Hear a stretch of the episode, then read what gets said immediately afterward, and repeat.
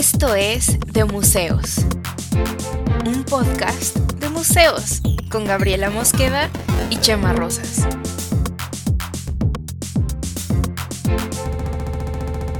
Bienvenidos. Hola, ¿cómo están? Bienvenidos a la segunda temporada de De Museos, el podcast. Segunda temporada de Museos. Y la verdad, sí estamos muy contentos, estamos muy contentos de haber vuelto. Sí estoy muy emocionado de estar grabando otra vez de Museos, el, podcast de Museos, Gab. Y por si no nos han escuchado antes, yo soy Gabriela Mosqueda, arroba de museos, y estoy aquí con mi querido Chema Rosas. Conocido como Don Camisa. Conocido como Don Camisa. Lugares. en casi todos los lugares. Exacto. Y vamos a arrancar, vamos a arrancar fuerte esta temporada. ¿Qué te parece, sí, Cami? Sí, porque, eh, digo, terminamos la temporada pasada, fueron 10 muy bonitos episodios que justo terminamos con este de las, eh, ¿cómo le pusimos? Las mamadas del gobierno en la cultura. Sí, mamadas gubernamentales de la eh, cultura. en la cultura. Y, y, creo que vamos a arrancar esta segunda temporada con un encore de ese otro, ¿no? O sea, creo que Exacto. Pero ahora, ahora va en una, en una cuestión muy específica. Y cuéntanos, Gaby, ¿de qué vamos a platicar en este arranque de segunda temporada del podcast de museos? Bueno, antes de empezar, antes de empezar, yo sí quiero decir que nos mandaron mensajitos muy bonitos de ya empiecen la segunda temporada, si no hacen segunda temporada me voy a emputar. Y, estamos aquí. Muchas gracias a todos los que nos escucharon y que nos quieren seguir escuchando. Ya volvimos. Y este, entremos en tema. El tema de hoy es, en general vamos a hablar un poco de esta, eh, este nuevo fenómeno de remover esculturas de personajes que ahora aparecen, ahora o ahora se juzgan como problemáticos.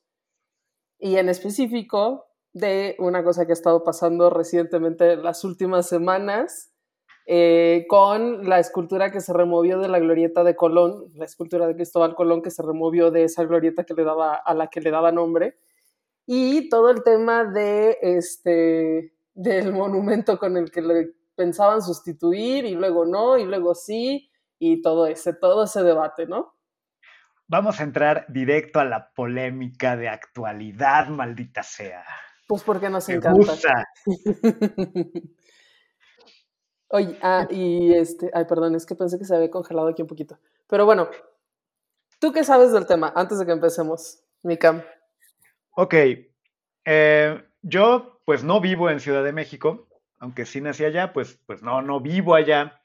Aunque, y aunque no vivo allá, pues sí he oído la, glorieta de Colón como un referente este, en Paseo de Reforma, si no me equivoco.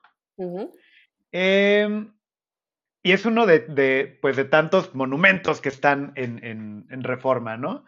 Este, digo, sé de Cristóbal Colón, tal vez un poco más de lo que sabemos en las estampitas, estas de marco color, color azul, y no me voy a poner a hablar tanto ahorita del genovés o de ese tipo de cosas, y más allá del, del rollo histórico, pues sé que pues es una, escultura que ya lleva rato ahí, tanto como para pues, ser referente.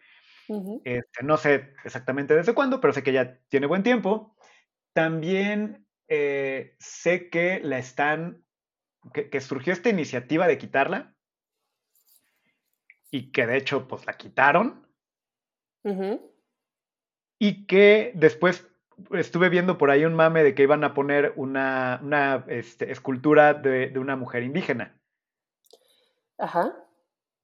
Pero que luego dijeron, no, ¿sabes qué? Siempre no, porque ya nos echaron mucho hate en redes sociales. Entonces, pues vamos, vamos a hacer que un grupo de expertos decida. Y es, y es lo que sé, es, es lo que sé de la, de la polémica, lo poquito que he estado cachando en Twitter y en las noticias. Es a grandes rasgos, eso es a grandes rasgos, ¿eh? O sea, sí estás, estás informado. Bien. Pero a ver, vamos, vamos un poco por partes, ¿no? Vamos primero al contexto. Audio de eh, contexto, contexto, contexto, please. O no me acuerdo cómo. Contexto, por favor. Este. Lo que ha estado sucediendo recientemente, no solo en México, sino en muchas ciudades en Estados Unidos, en, Europa menos, pero sobre todo en Estados Unidos y en algunos otros sitios, creo que en Sudamérica, más o menos, es que pues existen en casi todos estos sitios, sobre todo en Estados Unidos había unas esculturas, estatuas o monumentos a ciertos personajes que en su momento fueron este, dueños de, de esclavos, ¿no? Y entonces, para, para todo el tema de, este, para todo el tema racial en Estados Unidos, eso es muy fuerte. Y entonces, lo que ha estado sucediendo es que gente va y protesta y, em, y las quitan, o las quitan por la fuerza, o las tumban, o las rayan, o las, este, o las medio destruyen. Em, porque pues para ellos es, digamos, una afrenta permanente eh, tener, un, tener un monumento de una persona que en su momento, eh, pues claro, trató a otros seres humanos como menos que humanos, ¿no? Claro. Y todo lo que ello conllevaba y todo lo que sucedió allí por pues mucho tiempo. Entonces, em, visto así, pues tiene cierto sentido que, que repensemos si los, o sea, para empezar, hay que pensar, ¿por qué tenemos monumentos? ¿Para qué sirven los monumentos? ¿Por qué están en las calles? ¿Y cuál es esta narrativa histórica, artística que existe en el espacio público, no? Yo me acuerdo mucho eh, cuando trabajaba ahí en, en Fórum Cultural, en el museo, Hubo una época que tuvimos una, este, tuvimos una exposición y no me acuerdo exactamente bien de qué. El chiste es que este artista, y es que no me acuerdo bien qué, pero me acuerdo de esta, de esta anécdota en particular, este, habían hecho, creo que este artista había hecho eh, obra pública, un poco murales y creo que también esculturas que estaban por en algunos lugares en Guanajuato, ¿no? Y el chiste es que cuando yo explicaba eh, esta escultura o era un modelo de la escultura que estaba de hecho en el espacio público, les decía, ah, esta escultura está en tal avenida o en tal lugar. Y invariablemente, porque esto era un ejercicio que yo hacía casi todos los días, invariablemente la gente me decía, nunca la he visto, nunca me he fijado, nunca eh, he tenido idea de que esto existía, paso por ahí todos los días y no me había fijado. O sea, esto es lo que normalmente la gente me decía, ¿no? Entonces, yo lo pongo ahí solo como por decir, mira, a, lo mejor no es tan importante para la vida cotidiana de la gente como pensamos, ¿no? Pero no digo que no por eso tengamos que, no tengamos que cuestionarlo. A ver, pero ahí yo creo que pasa algo, pues, como muy común, que cuando algo como una estatua o un monumento lleva ahí tanto tiempo, o se convierte en parte de, el, eh, de las referencias del espacio, o eh, se convierte en un punto ciego, se convierte en parte del paisaje y entonces ya no lo vemos. Así como un espectacular que lleva ahí mucho tiempo, que no, que no es que no es tan relevante o que, no sé, yo, yo me acuerdo todavía de ver este, en algunos lugares, de repente, bardas pintadas con, con publicidad de, de campañas políticas que pasaron hace tanto tiempo, este, de partidos políticos que ya ni existen como el PRI o cosas, bueno, que sí pues, pero no. y que uno dice, ok, y es parte del paisaje y ni siquiera los ves. Y creo que puede pasar las dos cosas con un monumento, ¿no? Yo creo que sí. Em, ahora, ciertamente, cuando alguien decide, porque alguien decidió ponerla, alguien la encargó, alguien la montó en ese lugar, en un espacio público relevante en la ciudad y demás, pues sí se está hablando de una cierta narrativa histórica, ¿no? O sea, sí se hace con una intención de demostrar esta persona fue importante en la historia, ¿no? O en, México o en alguna cosa en específico. Hay todo, un, hay todo un tema de estudios de los monumentos, hay inclusive antimonumentos, como el, la escultura está muy grande que está también sobrepasó la reforma de los 43, que es un 43 muy grande de, creo que es de acero, de acero, corte, una, de acero, no me acuerdo. Y hay, por ejemplo, también enfrente del Palacio de Bellas Artes, o sea, en, en la acera de enfrente, sobre Juárez, que también casi eje central. Hay una que se llama la antimonumenta, que es, este, es un, un símbolo de feminismo, es una escultura rosa, también de metal. Entonces es como, a veces, a veces los monumentos los pone eh, pues el gobierno y a veces los pone la gente que se apropia del espacio público, ¿no? Si hay una intención, si hay una intención de llamar la atención sobre una cosa que se cree que se piensa pues que es importante para tanto como para ponerla en el espacio público, y, pero que normalmente em, viene por parte de alguna institución pública que lo pone, que digo, están estos otros que son algunos colectivos y, y que se adueñan del espacio, pero sí es como una irrupción, ¿no? Realmente un monumento en un espacio público casi, casi siempre está ahí por una situación, pues, pública de algún... a- a- alguien del gobierno tuvo que autorizar que estuviera ahí, o sea, por, lo- por lo menos autorizar y, y- y aprobar que se ponga ahí, ¿no? Sí, y tan simple como porque es parte de las cosas del, de, esta, de este contrato social que firmamos todos sin que nadie nos pregunte, este, donde ciertas atribuciones administrativas se le dejan al gobierno para que ponga orden en ello, ¿no? Una de esas es el cuidado del espacio público, eh, o, o los parques, o la salud pública, la educación pública, todas estas cosas, ¿no? Sí, Entonces, por aquí eso, aquí en es el... hubo, hubo algo así, perdón, hubo algo así que, que pasó con, con una estatua que pusieron enfrente de lo que es ahorita la Casa de la Cultura, mm, que, que si no me equivoco, era una, eh, de, un- una estatua de, de, de- de como tamaño real de Juan Pablo II, pero Ah, estaba en la, ajá, que, que ahorita está está ahí, jun- ¿no? junto a Catedral, Catedral. pero ya está como adentro del atrio, como que la habían puesto en el espacio de afuera, pero como que sin permiso ni nada, y sí hubo por ahí un relajo y la terminaron metiendo porque, porque tal cual dijeron, no, pues es Juan Pablo II va a estar enfrente de la catedral, aunque sea espacio público, y luego alguien dijo, oye, como que no, y creo que la terminaron moviendo. No me sé bien bien el chisme, pero, pero creí que por ahí te, te vas a, a, conocer el chisme de, Ese de no Juan lo tengo Pablo. muy presente, no lo tengo muy presente, pero me acuerdo más bien que había como una de estas campañas de redes eh, de que traigas tus llaves para que las fundan y hagan la, la estatua, ¿no? Y creo que es O esa sea, misma, sí, sí, sí, sí. sí, creo que es esa, pero sí, ya debe tener tiempo. Creo que sí, no me acuerdo de esto específicamente, fíjate, pero, pero sí me acuerdo que ahora esa, es- o sea, que esa escultura está ahora en el atrio de la catedral. que me parece que es un lugar adecuado. O sea, sí, no sé, pero bueno, en fin, la- a- hablando en específico del caso este, lo que sucedió es, el, creo que fue de hecho el año pasado, para octubre del año pasado, la quitaron y el gobierno de la Ciudad de México dijo que era para restaurarla porque, pues porque estaba deteriorada según, ¿no?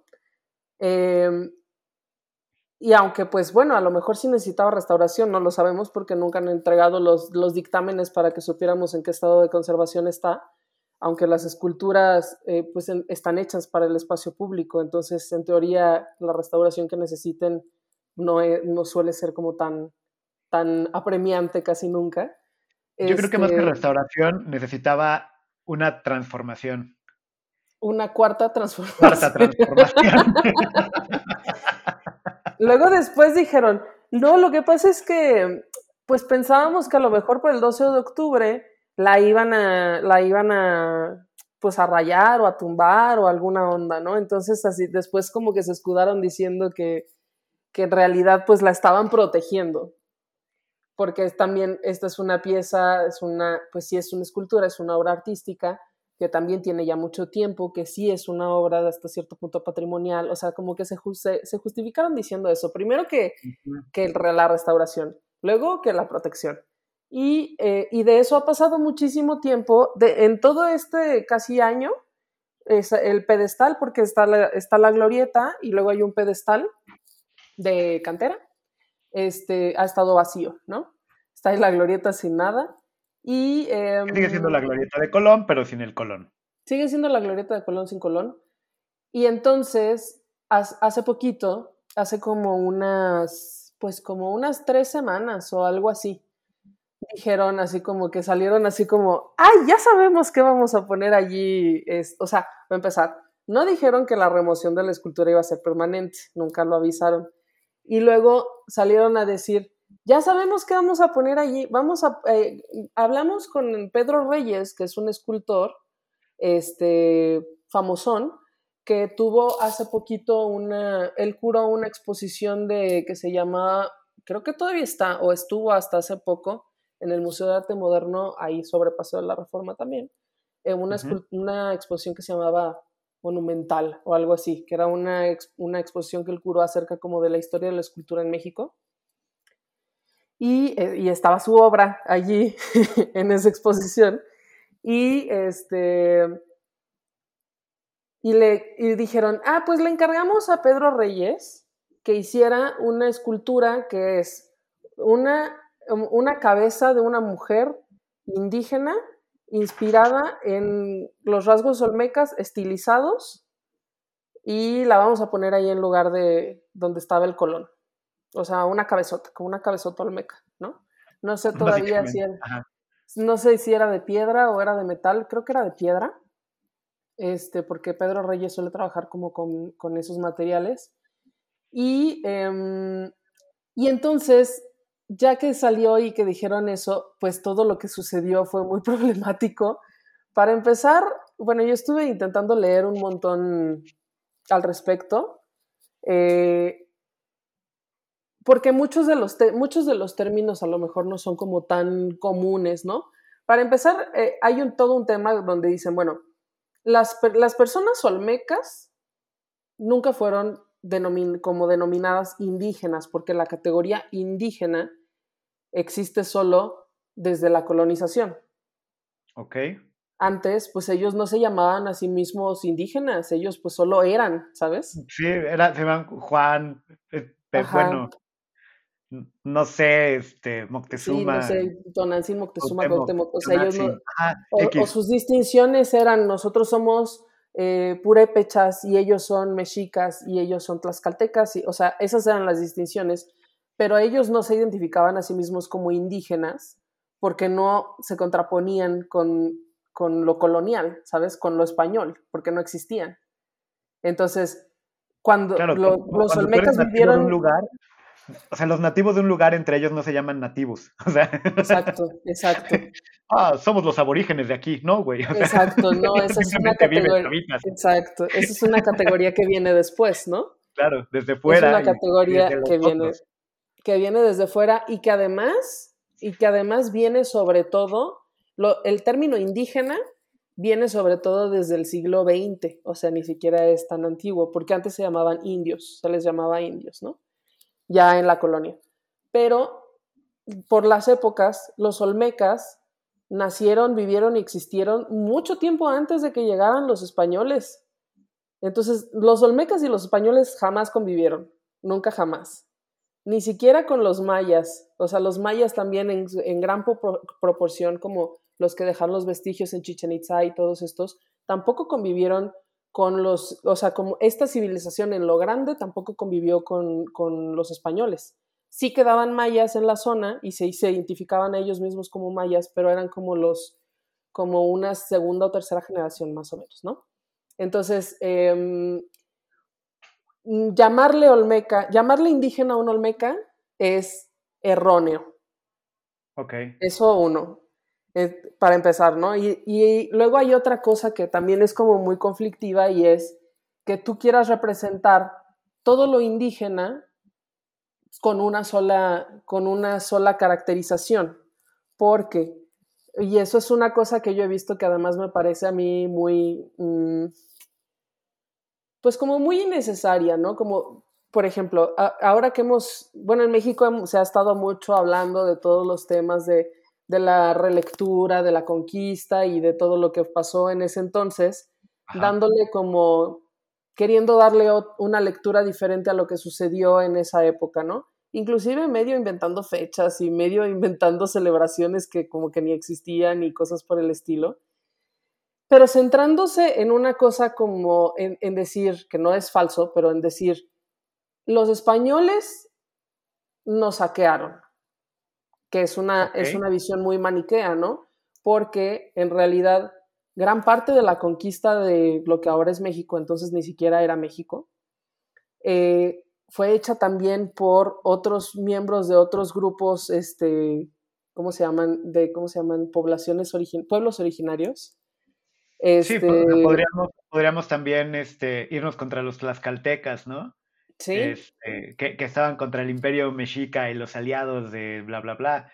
Pero, pero esta, sí, sí esta noción de, de, como de reducir la conquista y, y, la, y, la, participación española o de cualquiera como a nos saquearon, ellos son malos, los mexicanos uh -huh. los buenos.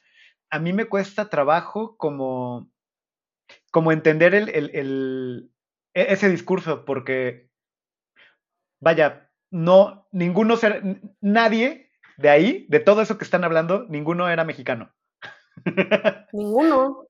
Nadie ninguno era mexicano. Era los mexicano. eran ni mexicanos. los mexicas eran mexicanos, Ajá. ni los tlaxcaltecas eran mexicanos, ni los españoles, obviamente, ni nadie. Pero además está súper centrado se en dio lo en que sucedió. mezcla, ¿no?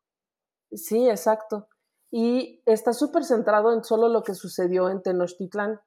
Y todo Ajá. el territorio de lo que ahora es México, mucho más amplio y tenía muchos más pueblos, a, hasta el norte, hasta, bueno, y México era, bueno, no México, sino la Nueva España entonces era pues todavía hasta California y esos son otros tipos, otros, otros este, pueblos originarios muy diferentes que nadie, nada tenían que ver con los mexicas, ni con los olmecas, ni con los mayas, ni con ninguno de ellos, este, que también siempre han sido un poco relegados de la historia. Inclusive en Guanajuato, hasta hace muy poquito ni siquiera se sabía que también había este, basamentos piramidales, que también había juegos de pelota, que también había una sociedad súper desarrollada porque todo siempre se centró como en Tenochtitlán y Mesoamérica y es una visión muy cortita de la historia y de, incluso de la historia de los pueblos originarios, ¿no? Eso es también parte de lo que me parece a mí problemático, como centrarlo todo en solo eh, la dicotomía español versus mexica.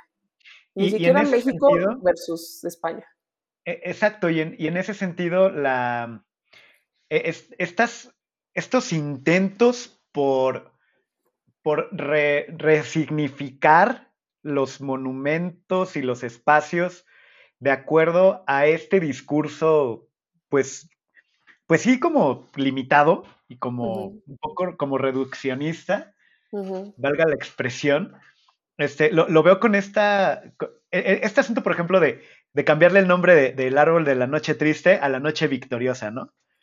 Ajá. Este, es como, a ver, si le llamas el árbol de la noche victoriosa, estás de algún modo como negando que fue una guerra y que había dos bandos y que uno perdió y por eso uh -huh. se puso triste.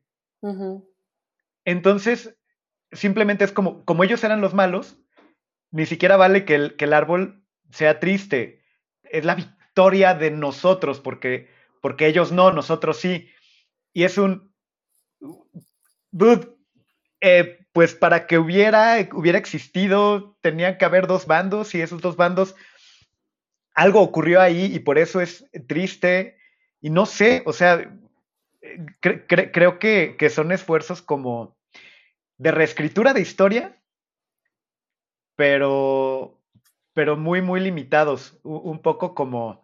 Cuando vi eso de la noche victoriosa, sí, la verdad pensé mucho en, en, en este asunto orwelliano de, del Ministerio de la Verdad, de quién es el enemigo, ¿sabes? Ajá, ajá. Y, y, de, y, y, como de, este, ah, sí, ahora el minuto de odio para este, los enemigos. Y, y, quién es el enemigo, no sé, pero déjame enojo con, con ellos y, vamos a quejarnos es con el los que españoles. yo te digo que es, ¿no? El sí, enemigo es el es, que yo te digo que es. Es el que yo te digo que es y, y vamos a ofendernos por cosas que pasaron hace mucho tiempo y, y, que, y que déjate digo cómo fue, porque yo te digo cómo fue. Porque, Exacto. porque los blancos, la, esta sociedad colonialista blanqueada nos ha lavado el cerebro por mucho tiempo. Y es, y es que eso, dude, yo lo veo muy problemático porque para empezar, para empezar, bueno, alguna vez yo tuve, tomé un curso de historia por cosas de la chamba y porque soy una ñoña, esencialmente, un curso muy amplio de historia regional de Guanajuato, ¿no? Y lo que me encantaba era que era que nos daban, era de la, de la Universidad de Guanajuato, y quienes nos daban cada módulo eran gente como súper eh, especializada en cada uno de sus temas, ¿no? Entonces había alguien que había estudiado el pasado prehispánico de la zona de Guanajuato específicamente y nos hablaban de estos de los basamentos piramidales y del Cóporo y de este de estos sitios que ahora son algunos están abiertos al público, zonas arqueológicas. Em, otra, otro tuvimos una un módulo de historia, historia cotidiana de la época virreinal, que también hay que pensar, güey, la época virreinal, de hecho, es donde sucedió lo que ahora conocemos como México, el modo en el que hablamos, cómo comemos, casi todas nuestras tradiciones, cómo nos relacionamos entre nosotros, inclusive el hecho de que cuando hay una fiesta todo el mundo esté metido en la pinche cocina, todo eso sucedió en la época virreinal, es de hecho de donde venimos todos, ¿no? Y, em, y fue un periodo larguísimo, fueron 300 años, es más tiempo del que lleva México de existir. Y, y me, a mí siempre me llamó mucho la atención que esto es algo que ni siquiera nunca se estudia en la escuela. O sea, tú ves, eh, cuando, cuando, llevas historia en la escuela, ves los olmecas, los mayas, los zapotecas, los mixtecos, este, un poco ahí quizá verás purépechas, pero no siempre, eh, los mexicas, luego ves eh, conquista, cero ves época, época virreinal, nada ni poquito, luego brincas 300 años a la independencia. Y luego a veces ves leyes de reforma, a veces no. Luego ya vas a porfiriato y a este y a revolución. Y ya. Y, se acabó la historia de México. Y luego la parte de tiempos contemporáneos, este, época contemporánea, y, está la foto de, Fox y de Cedillo, y, ya sabes, así como de. Estoy acordándome de. Fox. así, así era mi libro de historia. Obviamente, cuando yo iba, probablemente ahorita ya, este, ya salga Peña Nieto, ¿no? Pues a lo mejor, pero yo creo que es el único cambio. Y nunca se habla de la época virreinal y lo amplio y lo complejo que fue. Y nunca se habla tampoco de cómo, bueno, es que también quien, yo creo que, yo creo que es un poco intencional pero también siento que mucha gente solo se quedó allí en no entender que, los figuras, que las figuras históricas son un constructo. O sea, no fue el padre Hidalgo tan cabrón ni tan chingón como nos hace creer el libro de historia o la monografía azulita de la papelería, porque lo condensan demasiado. Eh, o sea, eran personas y las personas son contradictorias, tienen errores, a veces están pendejos, o a veces son muy listos y no se les reconoce. Eh, o sea, son gente, son gente, no son esculturas, ¿no? Es mucho más complejo que eso. Y el hecho de que siempre solo lo pongas como uno u otro, o como esta anécdota que ya conté que me da mucha risa, donde yo una vez puse Beno Juárez y se ah. indignaron muchísimo porque cómo se me ocurre, ¿sabes? Como este, desacrar el legado de Benito Juárez, así, ¿no? O sea, es como, pues no pasa nada, es una niña que se equivocó, ¿sabes? No, es, no, no, no, no pasa nada con las figuras históricas si se las cuestiona. No que yo, no que yo desde 11 años hubiera querido cuestionar a Benito Juárez, pero, ¿sabes? Se entiende como que son cosas intocables. Y una de estas cosas intocables es esa noción de que los españoles nos vinieron a saquear, se robaron todo, destruyeron todo y este y son los malos, son los malos archimalos. Pero no digo que no haya sucedido. No, y al mismo tiempo es como, como un poco contradictorio el, el, el tener esa visión de sí, los españoles, pero por otro lado estar venerando figuras como Miguel Hidalgo. Exacto. Este, que, también criollo y, y, si había alguien que, llegó a, con esta idea de vamos a blanquear al pueblo, puede ser a Miguel Hidalgo.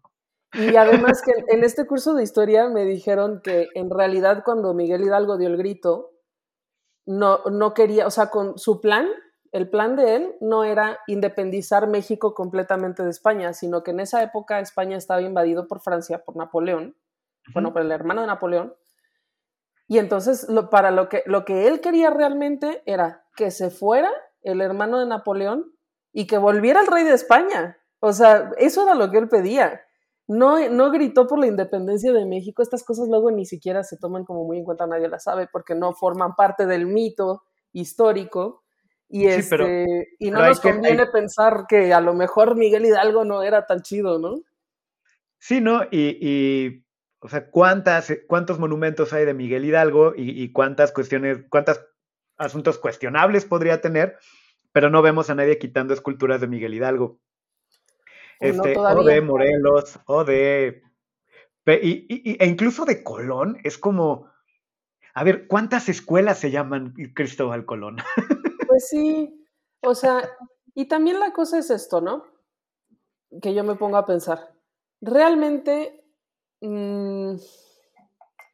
¿cuál es la función de eliminar eso? Porque que tú quites una escultura no cambia que las cosas sucedieron como sucedieron. Tampoco es como que eso realmente fuera un recordatorio permanente de que nos conquistaron. O sea, yo mm, te lo digo, o sea, no me yo no me sentí agraviada, yo no me siento agraviada normalmente por las cosas del espacio público, eh, pues porque no resuenan conmigo, ¿sabes? En general, pocas. O sea, casi ninguna yo digo, ah, sí, oh, me siento la patria, ¿sabes? Pero creo que sí hay una discusión importante en el tema de... A ver, eh, y volviendo un poco a lo que decías al principio, esto que está pasando en, en Estados Unidos, de este, tener monumentos esclavistas, de, esclavistas eh, en, ciertas escuelas, en ciertas regiones, en ciertas eh, áreas públicas. Em, y, en esta, ahí yo creo que hay una discusión y un diálogo que podría ser bien interesante entre, a ver, quitarla y pretendemos que no pasó. o sea, es como, voy a quitar una, e, este, este vestigio de, un momento y, de una situación asquerosa de la historia. Y entonces vamos a hacer como si no hubiera existido. Pero no, o, sea. O la dejamos, eh, pero por otro lado es la dejamos y es como, eh, ¿por qué le seguimos dando lugar a esas figuras que la, la, la? O sea, creo que hay una, creo que hay una discusión interesante entre, eh, en ese, en, en ese tipo de casos, pero yo creo también que esa discusión no aplica tanto a Colón.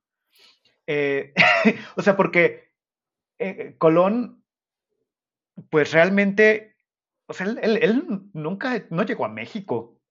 Pues no.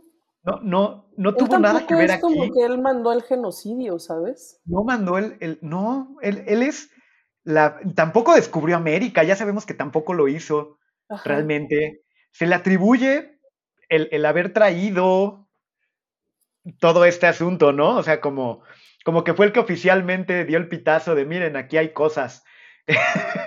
y, oficialmente histórico.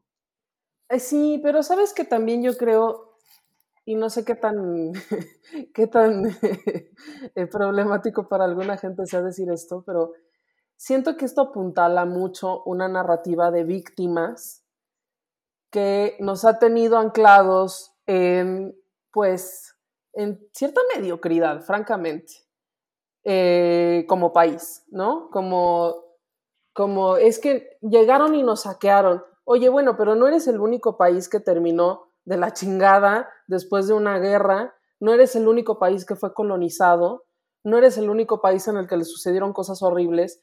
Eh, y no estoy diciendo, no, no estoy por esto justificando la colonización ni nada, pero también yo creo que tenemos que pensar que estas son lógicas de hace 500 años que, nadie, que nada tienen que ver con cómo pensamos en la actualidad. O sea, cosas que para nosotros son eh, completamente inaceptables en otra época, la sociedad estaba de acuerdo con ellas. Entonces, deberíamos más bien pensar en, ok, esa época fue una época culera, la gente actuaba de modos culeros, la gente además, y, no sé, y los países y los reinos vivían en una lógica de conquistar, ¿sabes? Y en esa lógica se vale todo, o sea, hubo unos lugares donde fue peor la colonización y hubo otros lugares donde nunca sucedió la colonización y a lo mejor están mejor, a lo mejor no. Pero, pues no sé, por ejemplo, pensemos en, yo qué sé, Alemania. Alemania perdió las dos pinches guerras mundiales y quedaron en la puta ruina dos veces seguidas en el mismo siglo y sí, y son una potencia mundial. O sea, algo, algo también habla del carácter del pueblo, de, de, ese pueblo en específico, y algo también yo creo que habla de nuestro carácter, que cosas que pasaron hace 500 años sigamos pensando que nos afectan tanto. Sí, y, y vaya, e, e, es un, el, holocausto es un tema delicado, sin embargo, no es como que vamos a, a, a quitar Auschwitz y convertirlo en un estacionamiento. Por ejemplo, o sea, como, exacto. y hacer como que nunca existió Auschwitz. Es como, eh, y aquí en México, ¿qué tan atrás te vas a ir en esta corrección?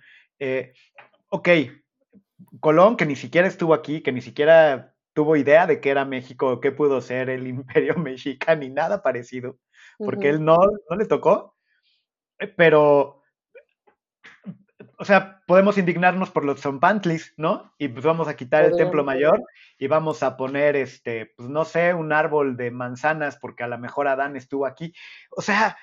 Pero, y además, ¿sabes?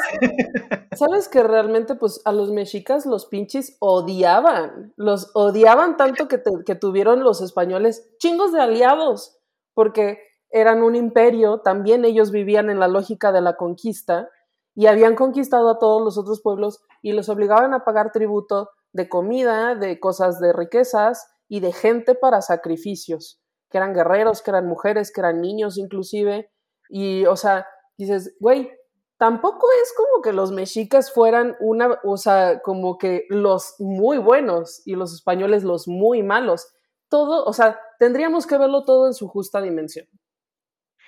eran unas, eran unas épocas mucho más sangrientas que las de ahora y se vivía en una lógica de la conquista en la que ya no vivimos. Entonces, por eso ahora vemos las cosas como tan diferentes, pero también siento que es un error juzgar con nuestro criterio actual las cosas que eh, sucedieron hace 500 años, porque pues la mentalidad era muy diferente, ¿no? Sí, pero creo que es parte de, una, de una agenda específica de resignificación de cosas y de discurso público. Sí, es mucho más ideológico. Es una narrativa ideológica. Y, pensando en esa narrativa, a ver, pues ya este, se echaron para atrás con, lo de este, este escultor, que se me acaba de olvidar el nombre, aunque lo dijiste hace unos momentos. Mm. Este, sí, continuamos, porque ya tenemos un buen rato este, discutiendo de la pinche historia. La pinche historia. ¿Y luego qué? Vamos a demoler el templo mayor para estar parejos todos. Este, pero... No, bueno, nomás para cerrar, nomás para cerrar el tema, yo creo que deberíamos, para empezar, brincar o lograr de algún modo eh, asimilar en nosotros mismos, o sea, internalizarlo, entenderlo, que no somos unos contra otros, que somos los dos. Y que como haya sido, porque no fue, tampoco, tampoco digo que haya sido, uy, qué bonito y pacífico, no, pero como haya sido, ya sucedió, sucedió hace 500 años y esto yo creo que no debería ser algo que esté marcando nuestra vida, de un modo tan, eh, porque leo luego mucho en redes gente como que es como muy agraviada, ¿sabes? Como que digo, pero ¿cómo es que esto realmente tú crees que influye en tu vida? ¿Sabes? Porque si no hubieran llegado los españoles, en la realidad es que tú no existirías. No es como que tú dijeras, ah, yo sería Tenoch, ¿sabes? O yo sería Cuauhtémoc. No, no existirías. Las cosas no hubieran sucedido como sucedieron y ninguno de nosotros existiríamos si no hubieran llegado los españoles. Y, pero sucedió, eso sucedió y así fue. Yo creo que lo más eh, sensato sería informarnos un poco más de cómo sucedieron las cosas y dejar este tema tan maniqueo y victimista eh, y entenderlo y apreciarlo eh, en, en, su medida, ¿no? Entender por qué los españoles hicieron lo que hicieron, por qué los mexicas hicieron lo que hicieron, y entender que a lo mejor nosotros, bueno, yo no, no, lo, no lo podemos saber, pero quizá no tienes tanto de español o no tienes tanto de mexica como que creerías. No lo sabemos, ¿no? Y, que además, eh, eh, hablando de estos agravios, al mismo tiempo que, ocurre eh, esto de, de, de pronto sentirse agraviado por, por Colón. Ah, bueno, los actuales pueblos indígenas Los están expoliando básicamente para hacer obras faraónicas. Eh, justo, o sea, y, pensando solo en los, en, incluso ni siquiera nos salgamos de la misma avenida.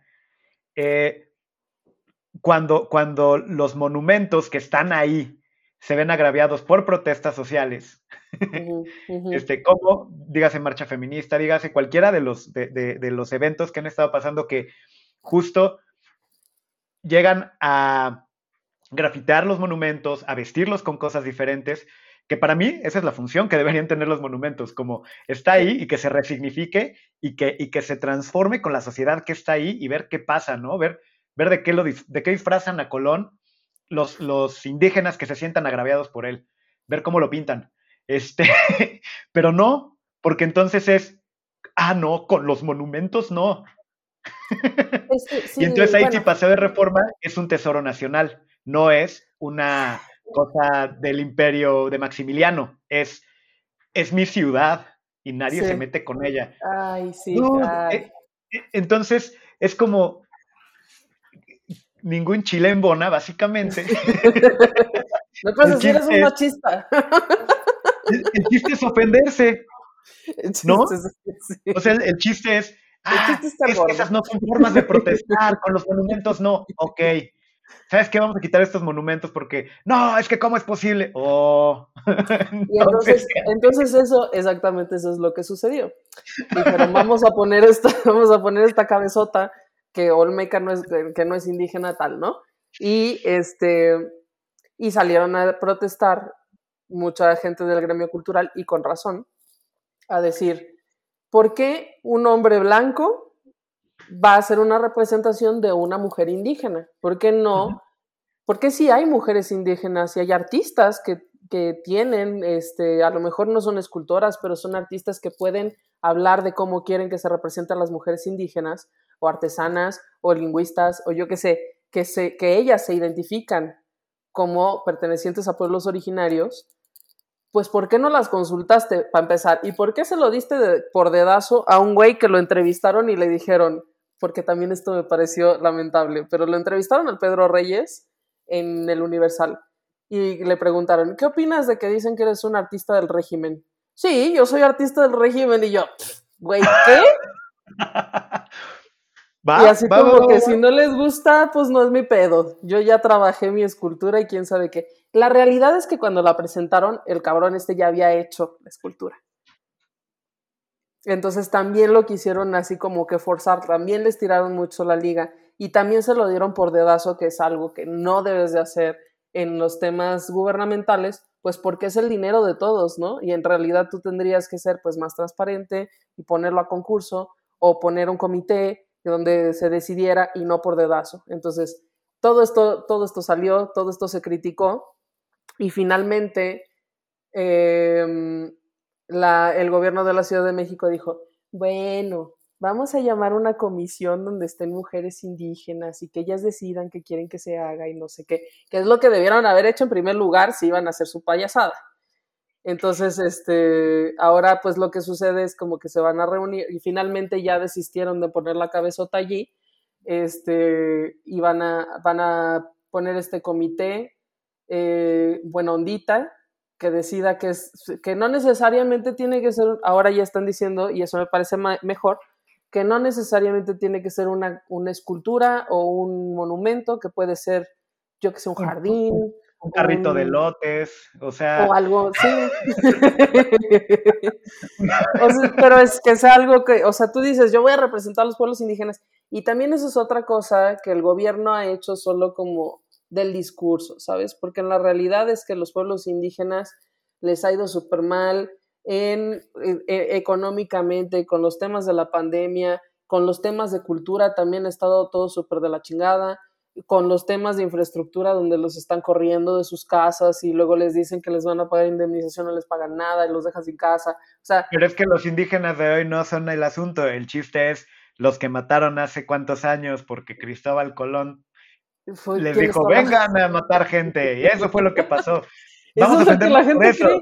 Tú lo dices en broma, pero es lo que la gente cree. La gente cree que Cristóbal Colón llegó aquí, se paró y dijo, mátenlos a todos. Y esos son los que nos deben preocupar, no los que están vivos hoy y que se los está llevando la tristeza, ¿no? Sí. Y no, y los que han, los que han muerto defendiendo, defendiendo este, las zonas de reservas ecológicas y todo esto, activistas ambientales y demás, o sea, todo, todo, ha estado de la chingada. Entonces, nomás lo usan de bandera y de discurso y nomás están haciendo tonterías. La verdad.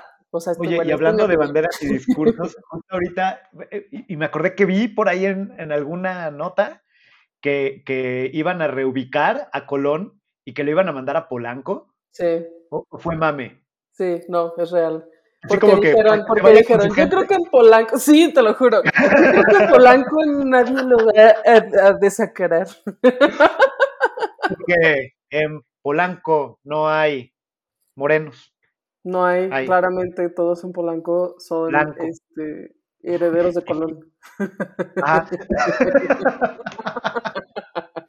es que de pronto yo creí que había sido mame, pero sí alguien dijo algo así, ¿verdad? No mame, es real, es real, que lo van a poner en el parque, creo que además se llama Parque de las Américas, güey. bueno. No me acuerdo, pero puede ser. Pero bueno, ya hay que ir cerrando, Cam, porque. Vamos cerrando este, con, tres, tres, ideas para, para pensar en esta reubicación de la glorieta de. Bueno, no de la glorieta, de la escultura de Colón, de la glorieta de ahora, sepa qué. ¿Cuáles serían, Gab? Tres ideas. Yo creo que la principal idea es que la historia es muy compleja. La, historia rara vez es solo buenos contra malos. La historia es mucho más compleja que eso y nos haría muy bien intentar entenderla en su complejidad, porque, este, porque nos entendemos mejor a nosotros si hacemos eso. O sea, entendemos mejor de dónde venimos y por qué. Y mientras eso no suceda, pues lo más fácil es verlo todo como una historia de buenos contra malos y no de gente que vivió en un contexto y una realidad con otra gente que vivió otro contexto y otra realidad y cómo eso es diferente de lo que vivimos nosotros ahora. Eso creo que es el primer punto. El segundo punto yo creo que es pensar si realmente esto es útil, o sea, ¿a quién realmente le sirve que quites una escultura? Esto me parece más bien a mí, pues como dijimos ya, un discurso ideológico y político eh, que no cambia la realidad de las cosas como sucedieron. Entonces, pensemos eso también. Y último punto para cerrar, este, yo diría que, pues no sé, que deberíamos considerar que, como ya lo dije, que todas estas cosas de proyectos, este, asignados, proyectos que se asignan por dedazo suelen ser muy problemáticos, ¿no? Entonces, como, ¿por qué chicos estás haciendo las cosas así? hazlo bien, hazlo bien haz un concurso, toma en cuenta las voces. Si ya decidiste que vas a hacer tu tontería, hala bien, al menos, ¿no? Y ya.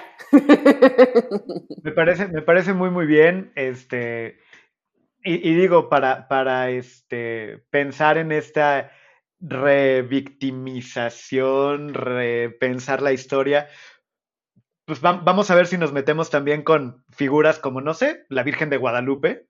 Uy. Uy. Vamos a ver si nos metemos. No, porque ahí, se nos, van a cancelar, cabrón. Porque hasta, los que no son religiosos son guadalupanos. Exacto, pero vaya, es como, a ver, si nos vamos a poner a resignificar la historia y la, la, la, vamos a entrarle ahí. O mejor, pues, pues nos dedicamos a hacer cosas pues más provechosas, ¿no? Con, con el tiempo y los recursos este, del gobierno. Pero bueno, vamos cerrando bueno. cam. Tus redes. Mis redes me encuentran como Don Camisa en todos lados o Don Camisa-edu en Instagram para cosas de educación y de Lego y cosas así. Y yo estoy como, bueno, yo y más gente, pero en esencia yo dirijo eso. Este, estoy como arroba de museos en Instagram, en Facebook, en Twitter, arroba de museos MX y la página de museos.mx. Eh, de museos.mx. Muchas, muchas gracias, Gab. Ay, qué bonito regresar. Segunda temporada, capítulo 1. Ya, muchas gracias por acompañarnos y pues hasta la próxima. Hasta la próxima. Chao. Esto fue De Museos, un podcast de museos con Gabriela Mosqueda y Chama Rosas. Hasta la próxima.